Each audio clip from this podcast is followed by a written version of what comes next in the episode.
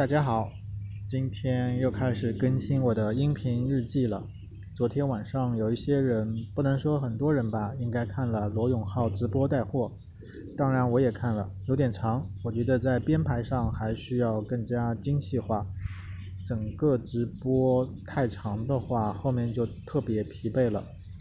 精神好的这个时间段也就在前半个小时。我是为了看这个直播而装的抖音，目前关注之中也只有它。反正红包是没有抢到的，有几个商品想买来着，但是一动手就买不到了，体验有点那个。因为我不是一个喜欢抢的人，我都是遵循按需购买，不为价格便宜而买，所以你老是需要抢购，我就渐渐失去了兴趣。将来这个交个朋友科技公司是不是会有一个什么在线购物的静态平台可以买？那之前我也发过我对他带货的看法，你们可以看我以往的音频。这次最终的数据出来之后，很多人又开始垂涎这个数据了，打脸了那些不看好他，甚至延展到含沙射影、贬低喜欢他的这一类人群。我谈不上喜欢或者不喜欢，但我目前还用着他所在时代生产的手机，也是用这个手机给大家录的音。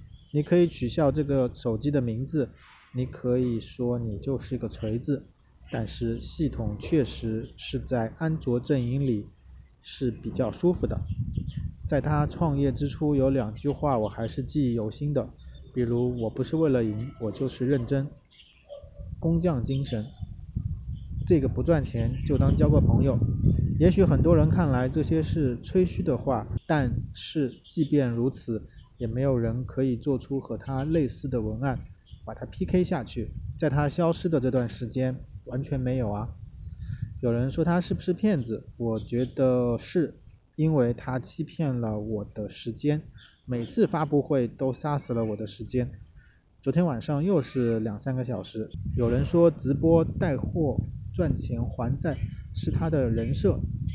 当今企业家又有几个能把欠钱还钱放在嘴边，并且公布于众？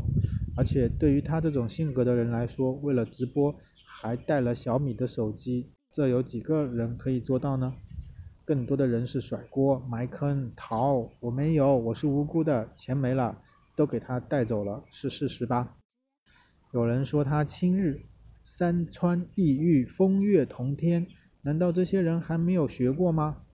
还在说这些老梗，我觉得，哎，你即使是想黑人家，你的文化水平和你的词汇也应该提高一下。这个事情不论成或不成，都是另外一件事情。但是，与其键盘党贬低别人，倒不如先做好自己。做才是得到，你做了才离成功近了百分之五十，另外的百分之五十是反复去做，反复修正。一个什么都没做的人，就不要嘲笑已经上路的人了。直播购物其实也就是网络导购的一种方式，我希望通过这个点能转化更多别的网络购物方式。这个前面我都已经说了我的诉求。好了，今天就聊到这里吧，我们下次再见。